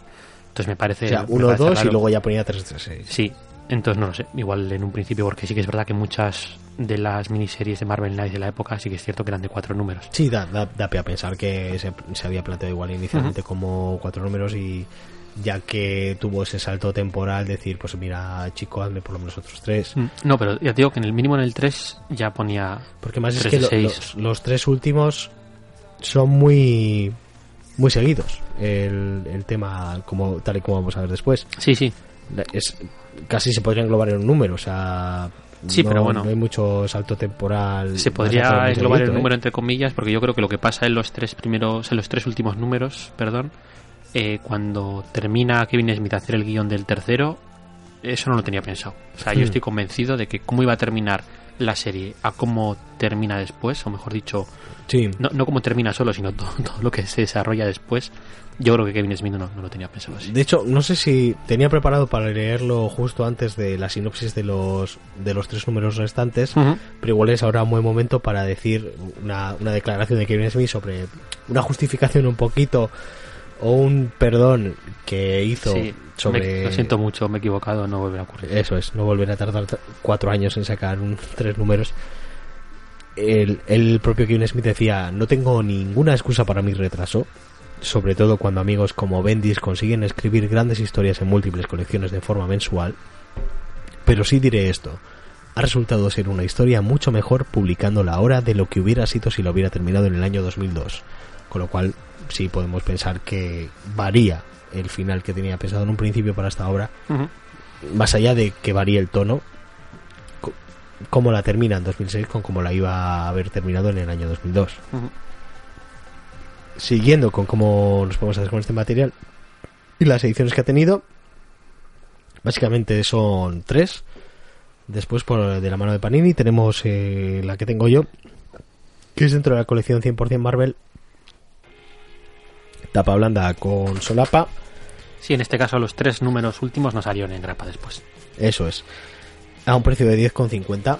Esto no lo he mirado dentro de la web de Panini, pero me da a mí la No, impresión no. de que esto estará bastante agotado porque salió hace mucho tiempo. En el momento en el que salieron las, Pues, pues las sí, segundas tres grapas, se publicó aquí yo creo que en el año 2006, o sea, hace ya 12 12 añitos. añitos. Encontrable, pues relativamente en, en salones del cómic, cositas así. Yo, de hecho, me lo compré hace menos de 6 años en, un- en algún salón del cómic. Pero hay alguna edición mejor, como puede ser la que está en el Marvel Deluxe, porque no es muy voluminoso. Recordemos que sí, que los Marvel Deluxe pueden tener problemas, pero es en cositas que tengan muchas páginas que, que sufren un poquito.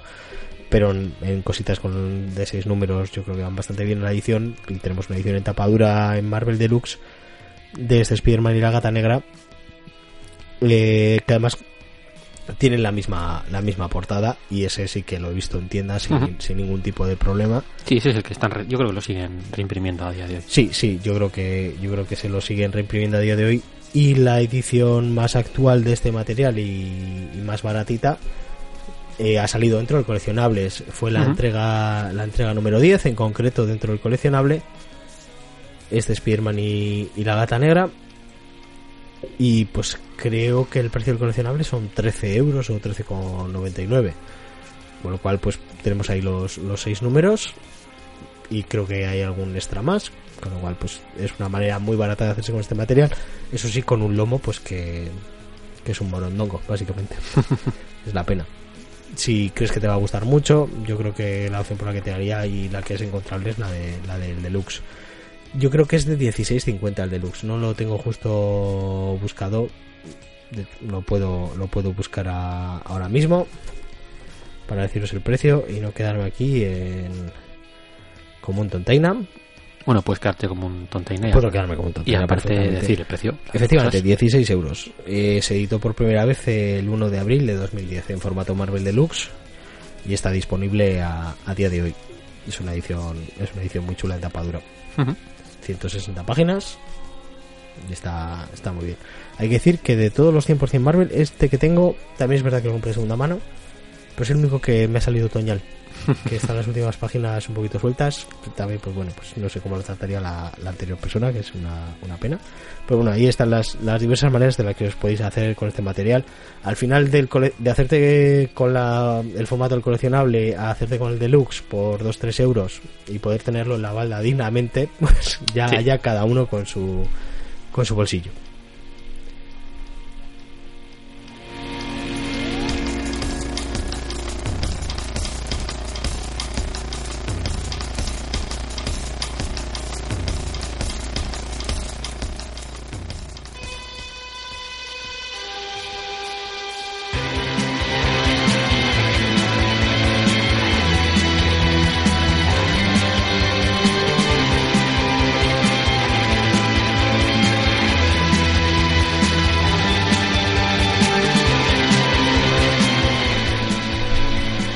Antes de ir a la sección con spoilers, en la que lo haremos de los tres últimos números del, del cómic, pues una recomendación que no vamos a dejar para el final, para aquellos que no se lo hayan leído todavía, pero quieran saber algo que esté un poquito relacionado y que sea recomendable, pues precisamente yo creo que es muy buena la de Marvel Knights Spider-Man de, de Millar y Dawson, que además pues justo salió entre Sí. los primeros tres números, los segundos, terceros, al cual tenéis dedicado un programa y podéis escuchar para ver si es una obra que os vaya a interesar. Eh, Además está publicada ahora recientemente estos 12 números en un integral de 25 euros. Que sí. Le augurábamos 30, me acuerdo, en el momento que lo grabamos, porque Sí. lo grabamos antes de que saliera el integral. Y había el de, creo que era el de Inhumanos, que sí que había costado 30.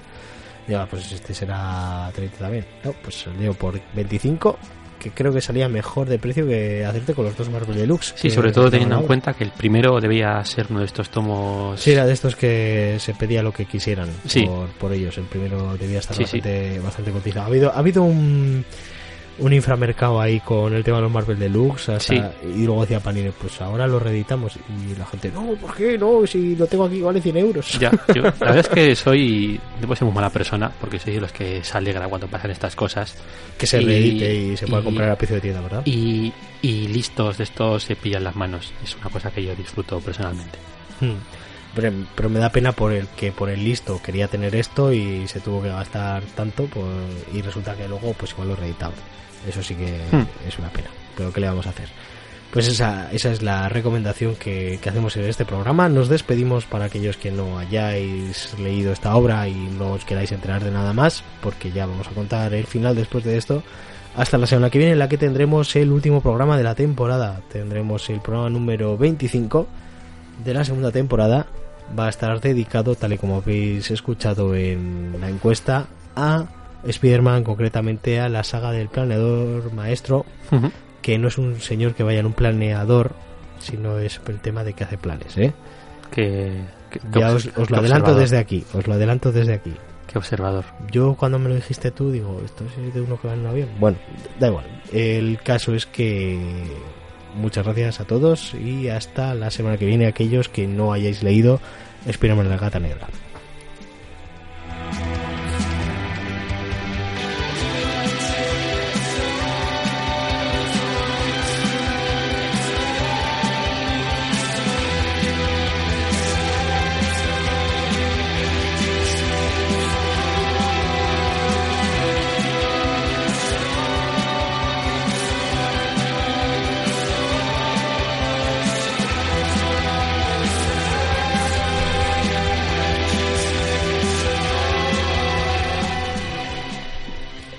Muy bien, pues para aquellos que ya hayáis leído Spider-Man y la gata negra, el mal que hacen los hombres, o no lo hayáis leído, pero es que tampoco lo vais a leer y preferís que os lo contemos nosotros porque estáis cansados de vivir, pues vamos con la segunda parte de la sinopsis y algunos detallitos que quiere destacar el señor Cabrera.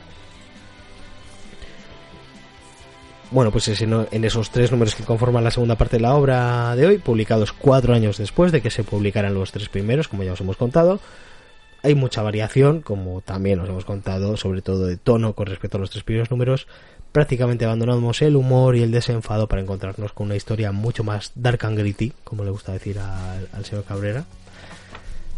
vemos una evolución y un cambio, no solo en la historia, sino también en los dibujos del propio Dodson en estos años, en este impasse, entre otras cosas que había hecho pues el Marvel Knights Spider-Man con guion de Miller, que ya os hemos contado. Habíamos descubierto que este Mr. Brownstone, el señor Piedra Marrón, era un teleportador de bajo nivel que daba sus dosis de heroína a gente importante, estrellas de cine, etcétera, y mediante esta teleportación de la propia heroína a sus venas, siendo capaz de también de no solo inyectarle heroína en las venas sin que quedase ningún rastro de que se las habían inyectado, sino que les podía provocar una sobredosis y, y matarlos, ¿no? Sin mucho problema. Y habíamos dejado a Felicia desvalida frente, frente a este villano, que se disponía a violarla directamente, por decirlo sin muchos miramientos. Pues la, la segunda parte comienza con Felicia siendo visitada por su abogado, ya que es acusada del asesinato de este Mr. Brownstone. En principio parece ser que en defensa propia, puesto que él iba a violarla, pero ella niega muy rotundamente que, que haya sido violada. Descubrimos además que el abogado es no es otro que, que el propio Matt Murdock, No, no podía ser de otra además manera. en- la idiosincrasia que tiene en este momento, que es bastante curiosa. Contratado además por, por Peter para ayudar a, a su amiga Felicia. Y no solo tendremos esta visita de un personaje de Marvel, sino que también aparecerá por ahí, ya que tenemos el tema de teleportadores, el señor Rondador Nocturno. También ha- habrá algún Sí, bump por ahí. hace una- un mini cameo. Sin medicamento. Al final descubriremos que quien estaba detrás de todo no era Brownstone, sino su hermano. Que le vemos que es un poquito el minion en, en la primera parte con un mayor poder de teleportación derivado de investigaciones de los propios nazis. De hecho, no sé si queda muy claro si Brownstone es capaz del tema de la teleportación a Sí. bajo nivel Sí, sí que. Sí, sí y que. este es capaz de teleportación a mayor nivel. Sí, yo por eso me imagino que todo esto no lo tendría pensado, porque, porque el personaje del hermano aparece en, en, en una página Sí. justo antes y tampoco dicen que sea el hermano, o sea, es, Sí, es, el- parece es como, un minion. Eh, Sí, es como el ayudante o el... Sí, Termina, un detalle muy curioso que tenemos en una viñeta es que hay un momento en el que le están entrevistando a Brownstone, que no recuerdo el, el apellido real, que además pues está considerado un benefactor de, de Nueva York y tal. Y le están entrevistando dos, dos periodistas, uno de ellos es un fotógrafo pelirrojo con pecas y, lo- y la otra es una, es una periodista morena. No sé si Sí. te habías dado cuenta. sí, además en esas escenas hacen referencia a personas a personas reales. De, Sí. Hay un par de guiños a, a los Cohen, porque el, el personaje este... Sí, yo creo que hay un poquito de crítica al tema del cine, ¿eh? Por ahí. Sí, Alguna pullita. No sé si crítica. porque o sea, hay, hay incluso una referencia a Harvey Weinstein. Sí, Porque, sí, yo estaba, yo estaba viendo eso, ¿eh? Pero claro, eh, esto es del 2006. Ah, lo o sea, que se descubrió eh, después. claro, pero que es- de hecho habría incluso un cómic de Spider-Man sobre ese tema. Que Sí. se ha reeditado ahora recientemente. pero en esta época todavía a, Kevin Smith, mira más, le seguía financiando todas las películas y, Sí. y, y Kevin Smith era muy coleguita de, de los Weinstein y... Pero ves un poquito el fantasma del tema de Weinstein. aquí, Es, ¿eh? es que leído después, yo, yo creo que no, yo creo que es ya porque lo tenemos un poco metido en la cabeza, ¿no? Puede Pero, ser, pero leído después el rollo de, de todo el tema sexual que hay en el libro, de que sean dos hermanos, que uno sea gordo y someta al otro, o sea, Sí. quiero decir, ves cosas que, que no dan que pensar, que no, a pero, pero sí, pero no sé, es como Y, eso, y la referencia al, al, al fotógrafo pelirrojo y la periodista morena es a Jimmy Olsen y Lois Lane, aunque sean de otro universo. sí, Pero yo, yo no sé si veo fantasmas, pero eh, me parece que ahí está, ahí está el guiñito. Bueno, pues descubrimos que, que está detrás de todo es el hermano, con un mayor poder de deportación. Además, derivado se nos explica de investigaciones de los propios nazis entre mutantes y, y humanos. Y que además este hermano es este lugarteniente de Brownstone en realidad era el que era el músculo un poquito de la, de la operación porque era el que tenía más los poderes en, en la sombra y descubrimos ya pasamos un poquito al tema duro que es que había sido abusado por su hermano desde pequeño sí, porque cuando nos cuenta toda la movida en flashback, las escenas son, son duras de cojones, ¿eh? sí sí sí O sea, esa y la violación que nos cuentan después son, Sí. son escenas muy jodidas. Sí sí es que además es que pues eso que ha sido violado casi sistemáticamente y yo creo que esto es lo duro del cómic como dice el señor Cabrera se lo confiesa a Felicia Ujú. y le dice que por eso la salvó. Fue él el que mató a su hermano. se habla de que había implosionado el hombre, pues es que se había teleportado Sí, dentro de- de él. dentro de él, sí. Y, la- y al ver a Felicia en una situación en la que él ya había estado tantas veces, pues había empatizado con ella y la, y la salva de ser, de ser violada. Felicia, de hecho, pues intenta convencerle de que se entregue y está convencida de que va a poder ser ayudado para intentar conseguirlo. Además, le confiesa algo que le pasó a ella misma. Ella también fue violada en los años de universidad, que es una revelación que se nos hace aquí sobre el pasado de Felicia muy dura. Y además, en el momento justo en el que están hablando y Felicia le está contando todo esto, que, son cosas durísimas, aparece Daredevil Spiderman y piensa que Felicia pues está en peligro, pues, típico malentendido, se pegan entre ellos, Spiderman sale muy mal herido, de hecho, Ujú. todo se empieza a ir de las manos y al final pues eh, este este personaje desaparece. Piensa, Sí, dice, parece, que, pues, parece que se cae, pero se se teletransporta está, último está cayendo al vacío y dice se ha teletransportado igual está bien dice sí pero si se ha teletransportado sigue teniendo la inercia de la caída no sabemos bien cómo termina pero sí que tendremos un epílogo después de que Spider-Man y Felicia pues se despidan ya un poquito en condiciones que está está está muy bien es muy es una despedida muy muy sentida veremos que que el hermano de Brownstone pues se va a hacer con el material de misterio además de manos de Kimping que está con la idiosincrasia del momento hay Que sí, hace- que no. abriendo vendiendo ay trasteros no Sí, abrió uno y dice uy el casco de misterio esto buenísimo puja puja Sí. pues se hace con el material de misterio que creo que es algo que no, no se ha terminado de explorar No. después verdad no Yo, a mí me parece que este personaje, y al menos que yo sepa, no ha vuelto a aparecer después. además yo creo que y después pues también pues debido a la tardanza de Smith en la entrega de estos guiones las colaboraciones con Marvel pues ya se dejaron de, de prodigar completamente Sí, sí, la verdad es es, una que pena porque no- es, no es ha bueno pero es es, es, buen guionista pero mal currante Sí, es yo un lo, de- tipo- lo definiría así Es que no sé si es lento tampoco, porque no, no, no es tanto que sea lento, porque lo que, lo que tiene son parones. O sea, es Sí, que sí, es- tiene es unos poco- planteamientos muy buenos, pero luego dice, ¿y ahora con esto qué hago, no? Sí, sí, se queda ahí como atascado. Cas- Casi sería mejor, y mira, cuando tengas terminada la historia, los seis números, los guiones, pues ya empezamos a publicar el primero. Que por cierto es Sí, una cosa que hacen algunas, de hecho, algunos autores. sí, ¿eh? sería, sería lo suyo. Hmm. Sería lo suyo. Cositas que quieras destacar. Yo creo que ya he contado la, la historia completamente para aquellos que estén cansados Sí. de vivir o para aquellos que ya la, ya la leían en su momento, pues se la he refrescado ahora porque además a mí me, me hubiera venido bien este refresco de historia porque la leí hace menos de seis años y no, no me acordaba. No sé si a ti te ha pasado también, Yo sí, más o menos me, me acordaba, pero al final pero tampoco yo, es. había giros que, que me, han, me han vuelto a sorprender porque no me acordaba ya de, de cuáles eran. Sí, bueno, pues el tema que quería comentar básicamente es ese, es ese cambio radical de, de, de- de historia y de tono, ¿no? O sea, Sí, por un lado mencionar Se nota muchísimo. Además es que no lo tenemos en plan, al menos en el formato que lo tengo yo, no tenemos la portada y ves el paso de números, sino que va todo como muy seguido sí, y se nota de la página izquierda a la página derecha que cambia el dibujo Sí. y el rollo. Pero eso te iba a decir. eh, bueno, quería comentar el tema de las, dos- las dos escenas de, de violación que hay. La, la primera, cuando pues este personaje le está contando a Felicia cómo sufrió las violaciones por parte de su hermano.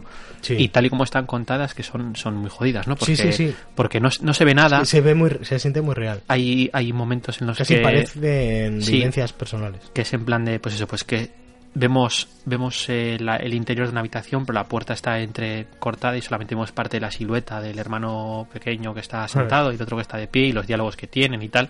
No llegas a ver nada de forma explícita nunca, pero, pero aún así la sensación de, de impotencia que te da lo que está diciendo uno frente a lo que está diciendo el otro son, son muy jodidas. Y exactamente lo mismo con la violación de Felicia, que es súper actual. Porque no es la típica violación muy, muy, muy de los 80 y los 90 en el que sale un macarra de- detrás de un arbusto. Con una esvástica Sí, tatuada en el y, cerebro. y- y la viola, sino que es, es su propia pareja en, en la Sí. universidad. Y toda esa secuencia, como está contada, que, que la pareja de ella va más lejos de la que de lo que ella quiere que vaya. mm, Básicamente es eso. Y además es como muy poco a poco toda, toda la escena. Dice al principio, venga, Sí, que empieza que muy sí, inocente. que, que no. Y, ves que la cosa se, se, se- se está saliendo de madre y, y- es, tú lo estás leyendo y, una vez más sientes la impotencia tú, ¿no? Es que quieres meterte Sí, en el sí, cómic sí. y... y está muy muy bien narrado. tío. Y, y digo, y ahora quería, la otra parte quería comentar, eh, el choque que res- eh, resulta respecto al principio, porque el principio es todo como muy, muy, muy, muy erótico festivo y. Es que además y- ese es el- esa es la definición, erótico festivo. Y, y choca radicalmente como... Con Dodson dibujando, que además que, que le hace uno- un tema pectoral que, que, que es desafiar la ley de la gravedad, e incluso ¿Qué de viñeta a viñeta cambia. Que eso, que eso te iba a decir, que es otra cosa que desaparece totalmente en, en, los, en los números... Sí, porque hay, hay un erotismo implícito en los tres primeros números, incluso con Scorpia, que va como, como más tapadita, pero también. Y eso desaparece. O sea, tú ves las y en los viñetas... segundos ya lleva ropa más holgadita. Sí que hay un momento en el que se pone su traje y tal. y traje Sí, pero no se ven, pero no, no, no, no, No se recrea. no se recrea porque las posturas son muy naturales, no hay muy pocos planos de, o sea, la mayoría de las veces no, no se ve el cuerpo entero, o sea, Sí. son muchos planos de diálogo eh, del cuello, además apuntando del cuello para arriba, no, no se ve el escote, entonces todos esos planos de, de Dodson, los terceros, los números de, de, de 4 a 6 Sí. desaparecen radicalmente. Y, y eso es lo que me chocaba, que parece que, que la sensación que tienes es que, que, que alguien le había dicho a Kevin Smith, "Oye, te estás pasando aquí eh, haciendo a, a, a Felicia como, como objeto sexual y dice, sí, pues ahora os vais a cagar hijos de puta. O sea, porque, porque es que el cambio es, es absolutamente radical Sí. y, y choca muchísimo. De hecho, casi ataca a los que le saliera la sonrisa ahí cuando leen los tres primeros números. Sí, cada sí, vez que sí, sí, sale- sí, sí. Se recrea con el tema. Porque en la primera escena es que se va a duchar, se pega una ducha. Sí, sí, y es que toda, la- toda primera es súper gratuito, toda esa primera secuencia. Efectivamente. Y luego la segunda, pues sale pues, siempre con ropa más holgadita y tal. Luego sí hay un momento en el que se pone su traje. Pues que al final, pues. Pero mm, no, eso es, sin recrearse en el, en el tema del cuerpo de Felicia, pues que todos sabemos que está muy buena. Pero no hay por qué recrearse en ello, Mm. ¿no? Para que- vender más números. Es que de hecho incluso llega a justificar que, que el motivo por el cual ella se acaba convirtiendo en, en la gata negra y como todas las malas decisiones que ha tomado a lo largo de su vida hasta ese punto, en gran medida fueron a raíz de, de esa violación que sufre la universidad, porque básicamente se convierte en la gata negra por, por eso. Hmm. Ya sobre las, las portadas, ya que no hemos mencionado, decir que son muy pinaperas las, Mm. las portadas de, de Dodson. De hecho, eh, hasta Karl Wagner, que, que mira que sale poco, comparte portada con, con Felicia. Sí, La que sale en la recopilación de 100% Marvel y Deluxe es la primera, la del primer número. sí. Y la que- sale en el coleccionable es la última, que tiene un color así como muy raro. Y además en el, en el coleccionable se ve, se ve rarísimo, es como pseudoplano. La verdad es que es que el coleccionable, el material está bien, pero lo, en la- te vas a tener una portada y un lomo un poquito, un poquito feo. Y no sé si querías destacar alguna, algún detalle, alguna chorradilla más de, No, este básicamente ya hombres. también el, bueno, el- lo, siempre los dos son, están muy bien juntos, o sea, el- Sí, el color también un buen tiene tiene algunas A mí me ha, me ha gustado más aquí que en, personalmente que en Spider-Man Marvel Knights. Yo creo que también porque el colorista les pilla mejor el punto. Porque muchas veces Dodson omite un poquito o apenas insinúa la nariz femenina. Sí, pero Y si el colorista no lo entiende El bien- colorista lo arregla, sí, normalmente. Eso es, si lo, queda, te, te sale un exceomo. Si el colorista lo entiende, pues lo arregla. Y en este caso es en el que lo arregla muchas veces, que, que la nariz apenas está insinuada en el Mm. dibujo, pero el colorista lo sabe solucionar. Y en el de Spider-Man había algunos números, Sí. en el de Marvel Knights, que, que había exceomos de. Había, salía Mary Jane ahí sin nariz. Porque no se lo habían dibujado y dice, pues yo, pues yo tampoco se la coloreo. A mí me gusta mucho el, el tema de- del color en, en los flashbacks, en, las, en la, toda Sí, la le da, parte le da un de, tratamiento para que sepas que está. de Felicia en la universidad, que está todo, pa- parece como pantallas de tele, ¿no? Además, le redondea los bordes Sí. en las viñetas y, y le da un tono un poco más sepia y tenemos, está muy bien. tenemos un tema de pasado de Felicia con su padre, Hmm. que, que rompe con lo que veíamos en la serie de dibujos. Mm. Sí, pero bueno, es, es, eh, sí, que, sí que está sacado, eso sí que es original de- del cómic. Sí, en, en el cómic realmente es como lo vemos aquí, ¿no? Hmm. Pero que su padre era un... Más un ratero, Sí, y en la serie de dibujos veíamos que era pues en plan un ratero súper sofisticado que además tenía el suelo de super soldado y... No recuerdo cuál era el nombre. El, el, el gato. Thor, el gato. El gato, se llama el gato, ¿no? Me parece que era el gato. ¿Pero eso, eso había salido también en los cómics o...? Sí, sí, sí, sí, un- de hecho- Lo habían mezclado. Sí, de hecho, bueno, nada, lo, lo del gato y todo eso a mí no me suena. Eh, no sé si llega a haber referencias o no. Pero bueno, lo que dice la propia Felicia en esos flashbacks llega a decir que la primera vez que se ve con Spider-Man, y eso es así, eh, fue cuando iba a sacar a, a su padre de la cárcel. Sí, cierto, cierto. Bueno, pues hasta aquí yo creo que tendríamos el, el Spider-Man gata negra, el mal que hacen los hombres.